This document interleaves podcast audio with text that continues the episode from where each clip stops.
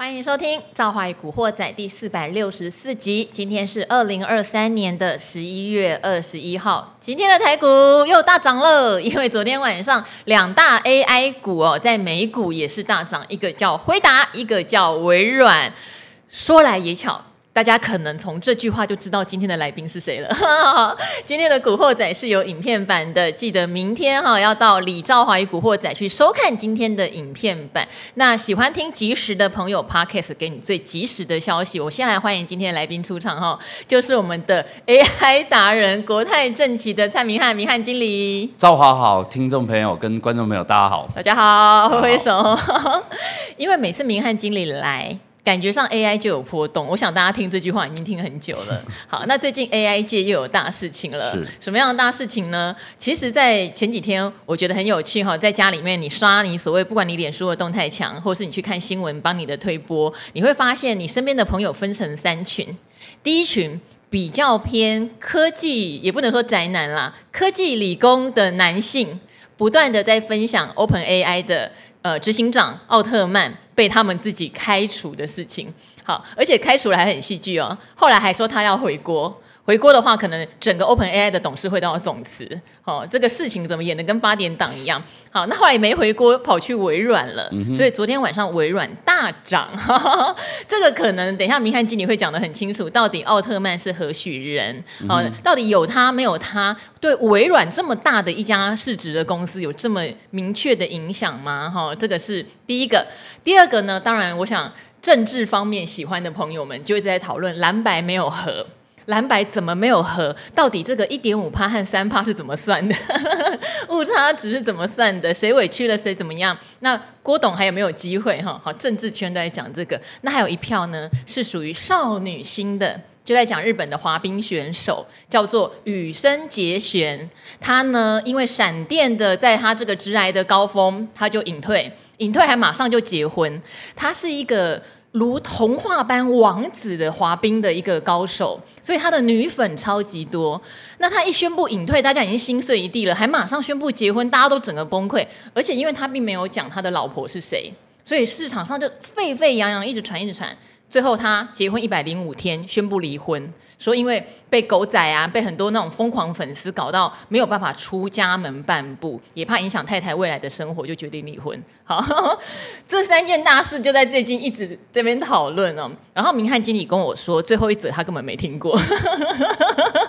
好，那我们就从明翰经理听过的来好了。好，好，到底这个奥特曼对不对？嗯，就像当年的贾伯斯被苹果开除，那到底对 OpenAI 这间公司有什么影响？更重要的是，为什么昨天晚上微软会因为这个事情股价冲上去？好，其实呃，对，确实我要检讨一下啊。这了解刚刚讲三件事，我只了解到两件事，好像感觉好像跟钱有关的我就会有兴趣，然后跟钱没关的我好像就不太关心。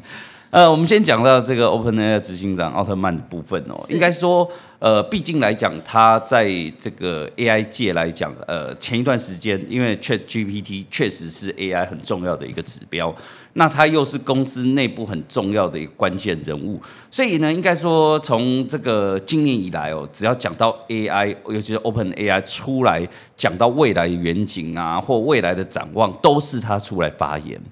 所以市场常常解读它变成是一个 AI 的一个领袖指标。那至于实际上对于公司的领导性怎么样，这个东西可能就只有呃他们内内部高层啊或董事会比较了解。那确实刚刚提到给市场它是一个指标性的人物。那但是很。但是确实很意外，就是董事会突然讲到说，呃，这呃等于说他这个执行长一直留在公司，对公司会有一个呃危机慢慢会出现。那理由其实并没有讲得非常的清楚，但是因为这个董事会尤其是重要的关键人物，那就决定把他这个等于说就希望他离开。那纷纷扰扰的情况下，应该说原本确实是一场闹剧，因为他确实他也请辞。那在这个微软还没发生之前，那因为他在公司里面内部有呃提新闻提到六七百个员工是非常支持他的。是。那提到意思说，他如果离开的情况下，他们要集体呢做这个请辞的动作。嗯。那所以会导致刚刚提到变成原本当然刚刚我们。常了解到的，公司出钱的就是老大，所以本来是董事会是一个最重要的关键，他想要 hire 谁或想请谁离开，他有决完全的决定权。但是当他离开，如果导致这个公司没有办法有效营运的情况下，变成董事会又变成必须要呃这个低头，但是就正在拉扯的情况下，就他决定要去了微软。是，那严格来讲就是不可结结论来讲就是不可能回国了。而且这些事情就是在三四天之内发生的哈，不是说什么拖了几个月决定这样，三四天反反复复就这样了。呃，应该讲讲，他当然其实看起来很意外，但是回头看一下，其实他是有迹可循的，嗯、因为毕竟这个这个所谓的 Open AI 就是 ChatGPT，它有一个最大的股东本来就是微软，是是是是，对。那所以简单来讲，就是说微软这家公司跟奥特曼一直以来都有很密切的一个接触。那这块来讲，等于说，呃，或者说我们这样讲，就是说，他是微软的一个投资的一个子公司的执行长。但是呢，严格来讲，目前确实微软不是最大咖的这个股东，所以他他也没办法去决定这个所谓执行长的去留。但是最大咖的这个股东希望他离开之后，诶，他觉得之前呃这个口口各样的条件。都非常顺利，所以他认为说，嗯，如果能够把他引到公司来，绝对是一个很大的一个加分效果。那我个人觉得啦，确实哦，就目前的角度，因为呃，微软其实微软一直以来，它在 AI 的一个部分最呃，一直让市场关注的焦点，并不是微软自家的 AI，嗯，一直都是它的这个转投资。是。那在才刚刚好在上礼拜，微软才宣布说，他们要自己出 AI 晶片，有两款的 AI 晶片即将出炉。但是从他的这个中间的话语就可以提到很重要的两点，他又提到说，诶，他希望他们家自己做的这个晶片来讲，未来能够慢慢的去靠拢现在辉达的效能。简单来讲，就是他自己也知道，呃，是可能还有差距啦。那第二个部分，他有提到说，他做这个 AI 晶片不。并不是说他想去超越别人，他重点只是因为他觉得现在辉达的晶片的价格实在是贵的吓人，嗯，所以他希望能够自己做，能够把成本降低。所以简单来讲，就是他确实，呃，应该说微软这几年他在 AI。呃，最大的进步其实是在投资 OpenAI。是，那他现在可以趁这个机会，他自家呢自己研发晶片的情况下，那又把这个奥特曼拉到自己家里来，未来对他来讲一定会有一个比较正向的一个注意。我个人觉得对微软绝对是一个很明显的加分。嗯，那至于这个 OpenAI 后续的状况，我觉得可能就必须要边走边看，因为。这种事情，呃，谁说的都不准，必须要给时间呢下去做观察。也许呢，一季两季，慢慢看到说这个奥特曼到底离开之后，对这个 OpenAI 到底会不会有所冲击，可能还是要需一定要需要一点时间去做观察。好，奥特曼可能男生比较有感觉吧，因为是不是小时候我们看的什么咸蛋超人，奥特曼吗？呃、对，对，对，只是刚好这个名字一样，如果照翻译名会感觉同样，但是其实跟这个应该这样讲，就是说他他确实是给这种所谓的科技人或者是刚刚提到宅男来讲，是一个很重要的一个中心指标，因为目前。应该说，就今年的角度，因为 AI 是一个科技业最重要的一个所谓的往前的一个方向，是它刚好又是一个代表人物，所以对这个刚刚提到，确实在科技业宅男之中具有一定的地位。好，那昨天晚上 NVIDIA 也突破五百零四元，对不对？嗯、也是创下一个高价。那我们知道，以台北时间来说，是明天早上它会公布财报，是美国时间的二十一号晚上。是好，那。你应该也料想得到了，华尔街对他的预期，嗯、或是觉得他讲出来的数字一定都是乐观。可是因为股价也创历史新高，嗯、你那时候有提到哦，如果 NVIDIA 恢复强势，嗯、其实我们可以回头来看台湾的 AI 股。是好，不过你那时候也有点名，你看中的台湾 AI 股是零组件方面比较多，例如像散热，有一些板材，他们的营收已经明显的起来。是，但是伺服器代工。你觉得可能相对之下比较没机会？对，好，现在还是一样的想法吗？呃，看吧几乎没有太大的变化啦。简单来讲，就是我觉得要给投资人，呃，这个前后的对比可能会比较有概念哦。我们先讲到，大家把这个时间拉回到 今年五六月的时候。呃，当时是我老实讲，天时地利人和，很多的这个应该讲 NVIDIA 这个故事太吸引人了，而且应该说回为这个电子业，我个人觉得最少超过五年以上，你已经找不到一个很大的一个题材之外，重点不是题材很容易有。重点是你在一个很长线的题材一出现，马上就出现获利，这个真的是超过五年以上没见过的一个光景。所以，哪怕今年呢，特色就是它在今年中间出来的时间点，其实整个电子业是正在走快速的下坡。所以，它有我刚刚讲天时地利人和是很重要的现象，就是当时呃，我们回到当时的台股，你可以看到，比如说军工股、生技股、呃观光股。但是你电子股只有一个 AI，嗯，所以变成说，呃，你你当你要买电子就只剩 AI，所以呢，变成是所有的资金都在簇拥一个很小的区块，所以会导致股价来讲极度的强势。但是我们要跟投资人有讲几个很大的问题哦。第一个问题就是我们回到 NVIDIA 的一个角度，其实。它今年的获利来讲哦，我们从今年的获利回到五月之前，就是现在的数字跟五月之前大概差了快三倍。嗯。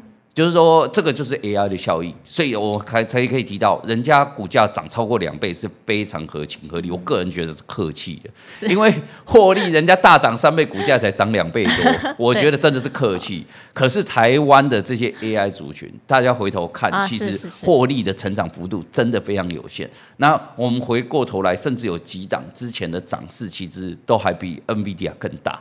所以本来相对来讲涨多就是一个相对来讲最大的压力，还有一个比较大的问题，就我们刚刚提到背景不同，因为当时你只有这个 AI 可以买，可回到第四季，我们又要讲到台积电讲的。消费性电子回笼，你现在你可以买手机，你可以买 NB，你可以买 PC，各式各样的电子都已经触底回升，所以能能买的呃电子股非常的多，那资金只有一套嘛，所以相对来讲就变得分散过后，呃 AI 的效应相对来讲一定会慢慢的打散，嗯，那所以回过头来还是一样，就是提到只有刚刚提到部分零组件包含散热，包含 IP 族群，因为。它真的表现的可圈可点，所以相对来讲，无论营收或财报，到目前来讲都没有败笔。虽然一它一样问题就是涨多了，但是呃，这个表现非常亮眼，所以它还有办法。应该这样讲，对比整个 AI 族群，它还有机会维持强势。嗯、其他的部分来讲哦，就是我们常常讲到了，比如说这伺服器，广达、纬创。这种相对来讲，目前的营收可能表现还不是非常亮眼，嗯、但是我们之前就提醒大家，它唯一最好的强势点就是在呃这个 NVIDIA 财报的前后，那时候就认为说股价这样重点就是这个原本这个今年的高点五零二，只要一突破，市场就会激情。那昨天在这个财报前就提早反应了，那也不意外。我之前提到，我不觉得一定要等到财报出炉，因为它的财报跟展望是市场几乎有一定的共识了，就很像我常常讲，很像这个第四季这次的台积电的法说一样。其实，在法说会前，股价就提前转强，几乎我们呃法人圈问一圈，几乎都没有人看悲观，所以果然股价就提前反应了。那我个人觉得它的。呃，有一点点的问题，就是刚出来的时间点，有可能因为提前反应了，可能会稍微震荡。但是我觉得 NVIDIA 在这个结束之后，应该都还有一个波段，所以换过头来，它还是有机会带动着。台湾的我们刚刚提到营收还表现不佳，比如说广达、伟创这个族群哦。可是我个人觉得啦，就是说如果以投资效率的角度来看，我觉得后续的这种今年涨很多的个股，可能走势它会跟着大盘走，但走势会比大盘相对慢。嗯，所以我会建议投资人来讲哦，就是说这几天激情，如果真的手脚快的啦，因为短线激情它可有机会呃比大盘强势，可我觉得时间不会太长。如果说投资人要抢短的，也没有问题。或者是呃，如果说之前买的有套牢的，呃，这也许在这段时间大涨的过程当中解套，我会建议投资人是不是要考虑换到相对比较有效率的其他的这个电子零组件。那我个人觉得，应该说未来 NVIDIA 的强势。不会是带动呃今年大家印象里的这个所谓的 AI 的相关的个股，未来应该是会带动整个电子族群。嗯，另外一个很重要的关键点呢，我觉得要跟大家提一下，讲的这个就有点久，未来会发生的事情。可是我觉得先跟投投资人提醒一下，我们之前在这个达人秀也有跟大家讲一个很重要的关键点，就是。呃，就目前为止，大家只要讲到 AI 王者，就一定认为是 NVIDIA。可是我要一直告诉大家，NVIDIA 的这个所谓 AI 王者是暂时的。哦，这个你在哪一秀帮我们之前有跟大家讲过，是目前的王者。对，目前的王者。接下来会有眼镜的。对，未来的所谓的 AI 王者，一定是这个所谓的软体业者。嗯。那我们那时候就跟大家讲。呃，它有一个特色，就是第一，它是软体业者；第二呢，就是它现在就已经接触到我们这种一般的社会大众，所以大家掐指一算，要么就是微软，要么就谷歌要么就是 Meta，或者是 Amazon。跟这个 Apple 大概就就不出这个范围。那我当时就跟大家讲，呃，现在的特色就是 N NVIDIA 是这个获利王，因为现在大家要抢着要买它的硬体。那台湾是代工业者，因为 NVIDIA 赚太多，它就可以分给这些台湾的代工者。可是也问题是，真正的 AI 王者现在它正在烧钱，可是未来只要它一成功，它会吸引到。目前买 NVIDIA 的资金，还有台湾这些所谓的代工者资金，会全部往这个未来的这个王者下去做移动。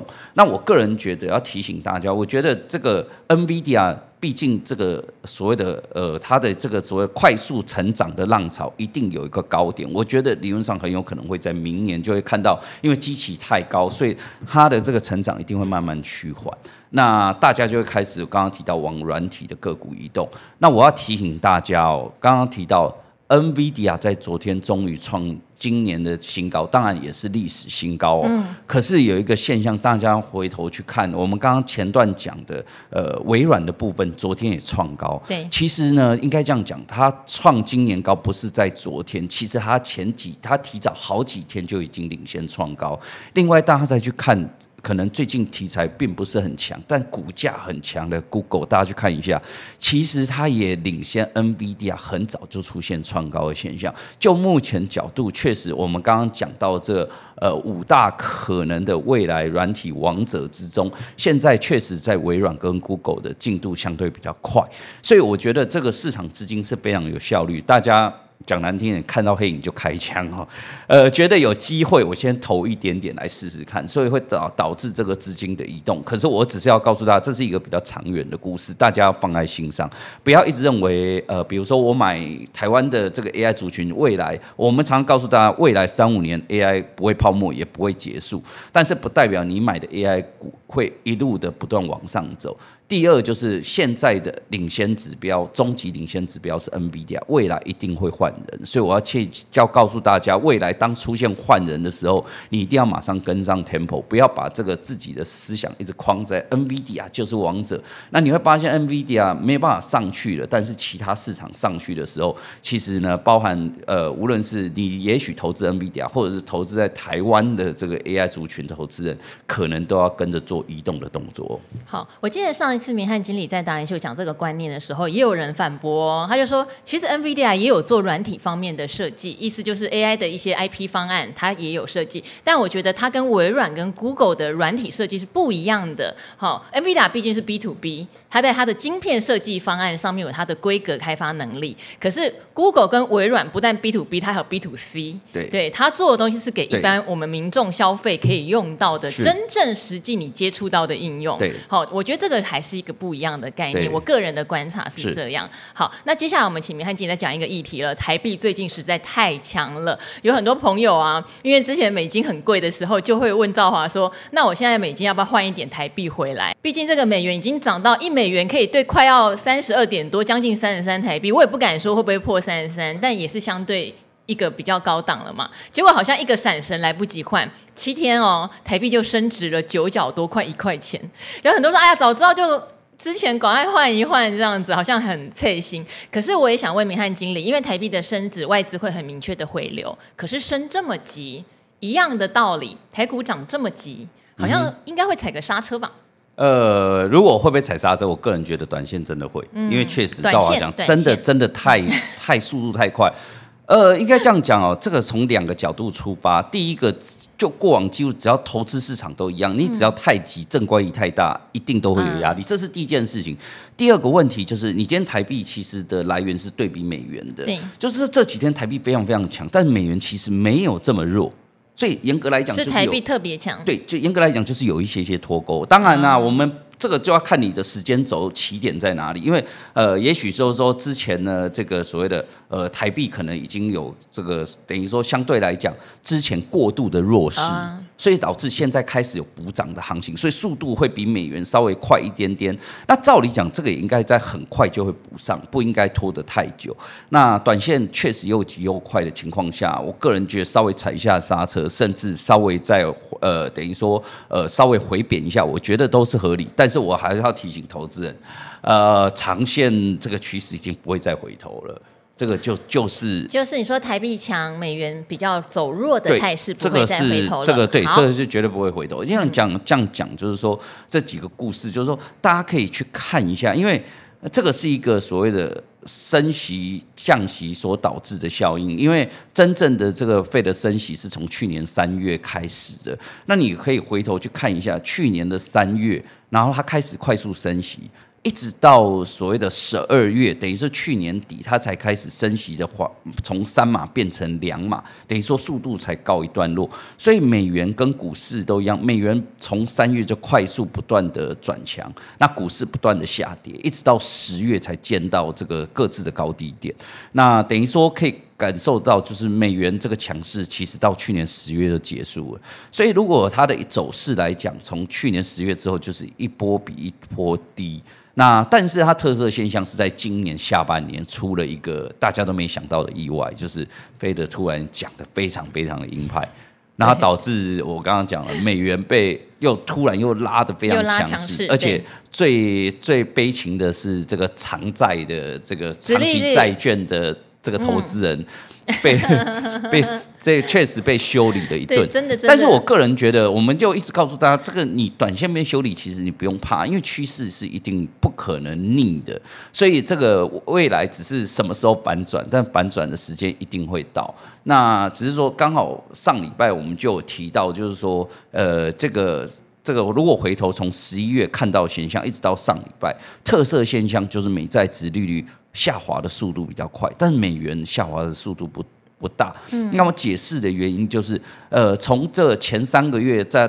美债殖利率跟美元持续创高的过程当中，你可以看到两原本两个同时不断往上冲，但美元呢比较早期它就没有再创高，只有呃这个美债殖利率还在激情不断创高。但是我也回到一样问题，就是呃太过激情，它回档的速度会相对快一些些。但上礼拜就提到，当美债殖利率持续往下走，最后美元一定得往下，那最后代代表什么？就是台币转强，外资转多。就没想到上礼拜讲完之后。这礼拜就一直都是这样的一个趋势。那我们只要告诉大家，确实短线太过强势，一定会稍微这个稍微停下一下，甚至回头一下。但是我们要告诉大家，长线趋势不变的原因，就是因为我们讲的一个故事，我们是跨过三年，应该说是从去年的升息到今年的尾段，一直到明年的降息，这是一个呃三年的一个大循环，所以。你看到美元呢，从去年的三月升息的过程当中不断的强势，代表着明年它面临降息的时候就必须不断的转弱。所以呢，只要美元转弱，就台币不断的转强。所以呃，个我个人觉得这个是必然的趋势。只是投资人常问到说，那这样情况下，它到底呃这个资金的部分啊，就是不是应该要呃这个换回一些所谓的。呃，比如说台币的部分，那我个人觉得啦，简单来讲，如果你 idle 都没用的，当然是我觉得现在换回，或者是说你就这两天稍微忍耐一下，过几天这个所谓的美元如果又有出现这个反弹的时候，你就可以稍微再换回来一些台币。可是我个人觉得，如果啦，你真的说呃，现在手上有美金的，我个人觉得你换回来想要去赚那个汇差，你不如把那个钱拿去做投资，因为你既然呃，我们常常跟投资人讲，就比如说回到一个月前，这个美台币三十二元的时候，呃，我就跟大家讲说，这个时候其实买海外的，无论是股债，其实这个只要一看到反转之后，就有很大的空间。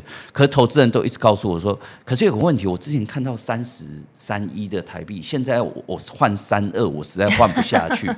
他说都是这样，股价也是差一块钱就买不下去。对，对，他就跟我讲三十二块的台币，叫我去换美元来投资，我实在换不下去。嗯嗯嗯嗯，他一直问我说，呃，之后会不会呃，就是等到就是台币有没有机会升比较漂亮，我再换。我说一漂亮一定会，可是有个问题，就是呃，你你要要有概念，就是台湾人你就不是用你在。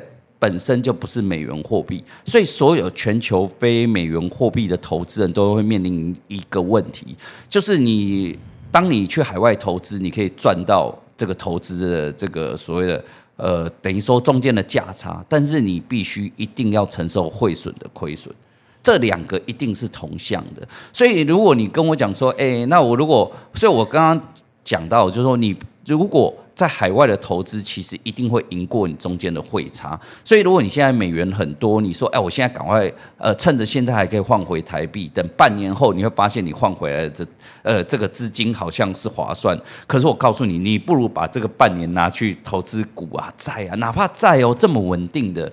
其实你赚的一定都还是比汇率多，所以我个人觉得，如果说资金不急着要用，其实你现在要赶快换回台币去躲那个汇差，不如赶快趁着现在股债市找到稳定的投资方向下去做投资，半年后的获利的状况绝对会比你那个汇差赚的要多。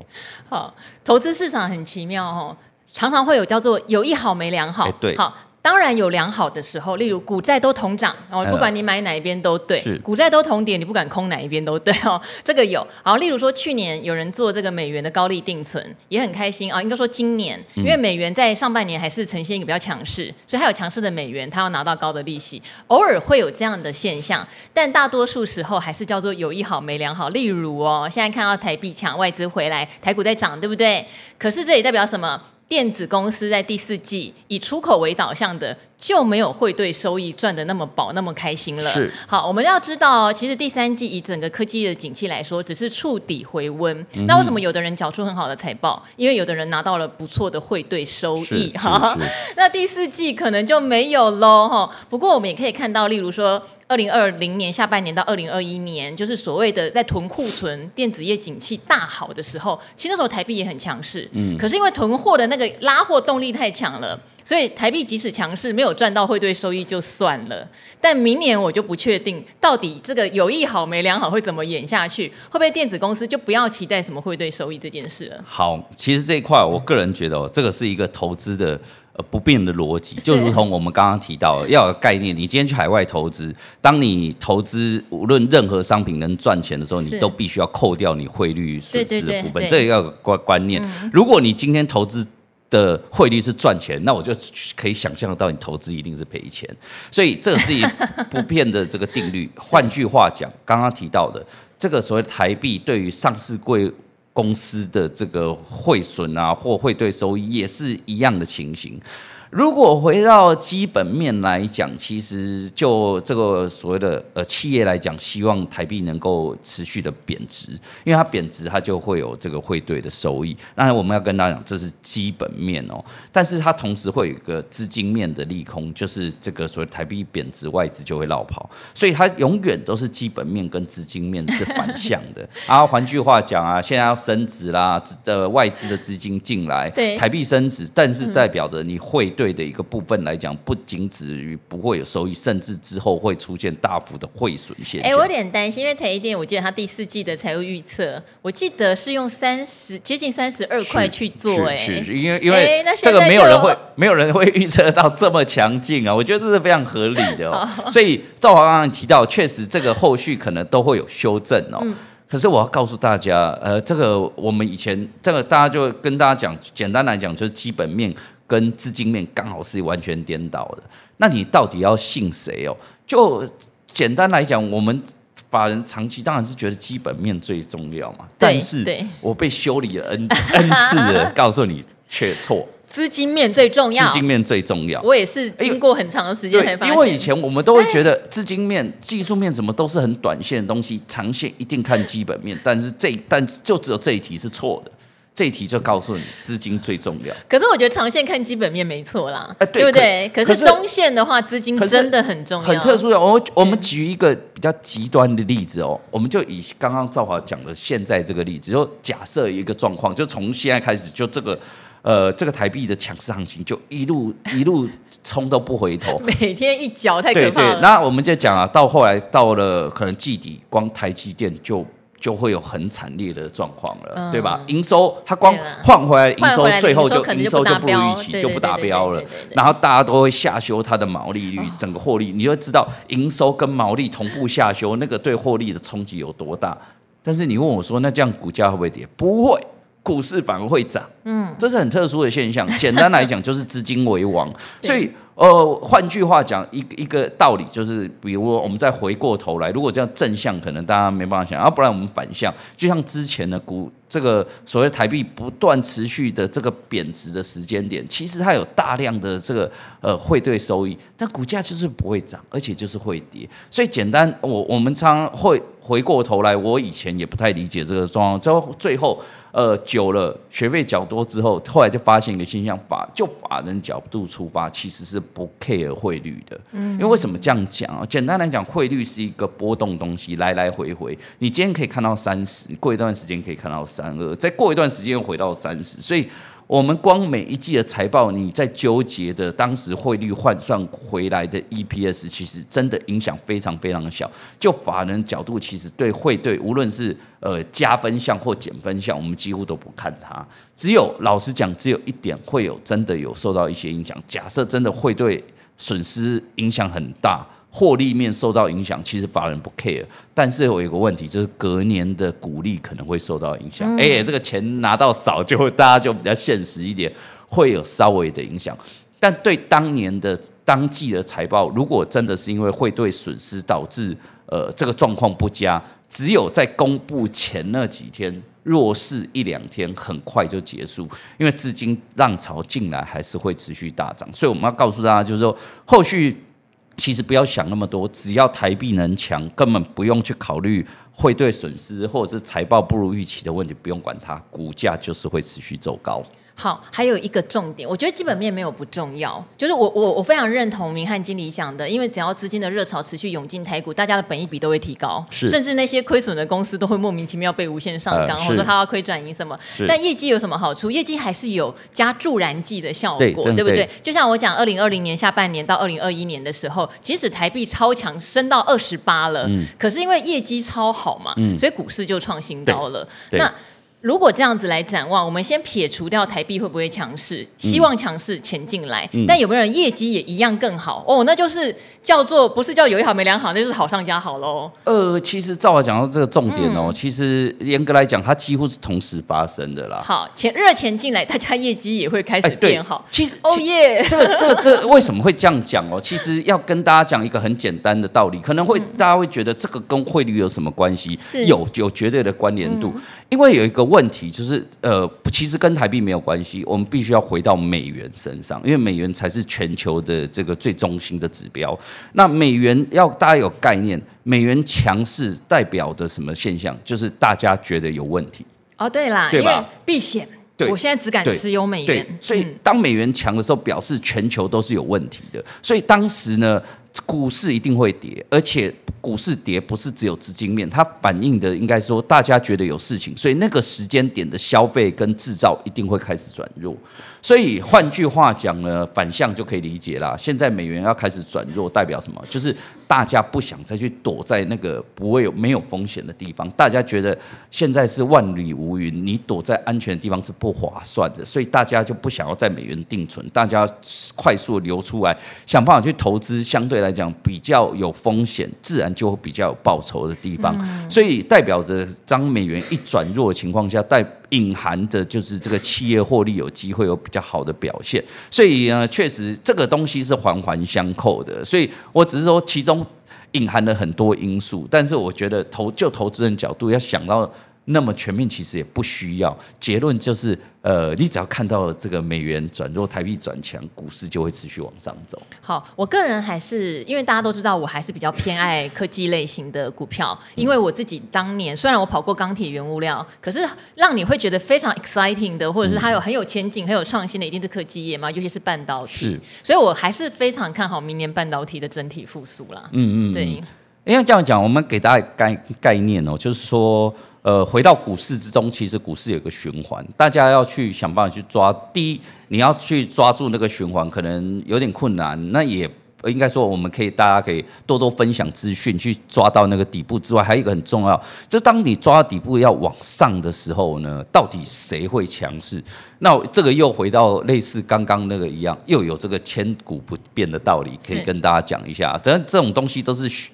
这今天了解，未来受用无穷。因为简单来讲，就是呃，回到美股哦，只要一出事的时候，谁会跌？就是两大族群，一个就是科技，一个叫非必需性消费。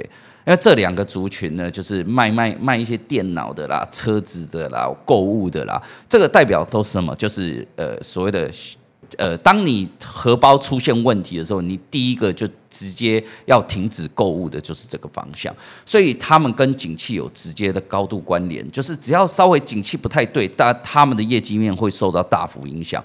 所以呢，当反过头来，只要景气从谷底回升的时候，那这些所谓的高本益比的美股的，刚刚提到科技类股、非必需性消费表现就会比较好。套到台股之中也是一样的情形。简单来讲，我们如果对比来讲，我们就把它分成非电跟电子。那电电子呢？这个你比如说你其他杯垫的，你塑塑化造纸，你当行情不好、景气不好的时候，你该用的还是得用。但是你电子手机可以晚个一年换，NB 没坏都还可以用。所以理论上电子冲击一定是相对比较大的。所以当股市一跌的时候，电子股一定是跌比较重。反弹的时候也是一样，但是有概念哦。电子股我们简单分成上游、中游、下游。就法人来讲，所谓的上游，我们都把它当半导体叫做上游。是中游。就是一些零组件啊，PCB 啦、散热啦，就是大家拆开那些零组件，我们把它当做中游。下游就是买完上面的零组件之后下去组装的，我们叫做下游。其实如果在景气回升的过程当中，一定是涨着所谓的上肥下瘦，嗯、就是电子这一定是以半导体相对比较强势，然后等到涨到大家。买到买不下手了，你就会发现，哎，中游的零组件开始转强了。那等到最后才会组装厂开始有补涨的行情，这是每一次这个所谓的循环的现象。所以呢，就目前的角度来看，回到刚刚提到美股，就是以科技类股啦、非必需性消费，我觉得一直到明年上半年，在这种资金浪潮的情况下，表现都会相对强势。至于台股来讲，就以电子股，尤其是刚刚提到上游的部分，表现会相对比较强。好，这边给大家一个方向哈。如果电子股它能够明年的业绩持续回温，一定是先从上游开始关注，而半导体就是我们比较泛称上游了。当然，半导体里面也有分很多的产业哈，可以大家回去再各自研究一下。但今天我们分享了很多总经方面的看法哦，希望给大家一些帮助。台币升值，虽然很多的电子公司可能赚不到汇兑收益，但是景气的复苏跟资金的热潮。这个才是在股市中最有利的 power。那这边我也工商服务一下，帮我自己哈，因为很多人说想要听听看赵华自己的故事或想法或是专访，那我就很难得第一次接受了我自己学长的专访。他有一个频道也是 podcast，大家可以找一下，叫做 Jason 好好聊。Jason 好好聊哈，会在这个礼拜五，他说大概中午的时间播出我的专访。那大家现在也可以听到，就先定起来，免得忘记。那如果记忆力好的，就记得。星期五的中午去听一下 Jason 好好聊给赵华的一些访问，看我们互动的专访。好，那今天非常谢谢明翰经理哦，也谢谢各位古惑仔们，有任何的问题都欢迎到我的 YouTube 频道来留言哦。那我们就先说拜拜喽，拜拜，拜拜。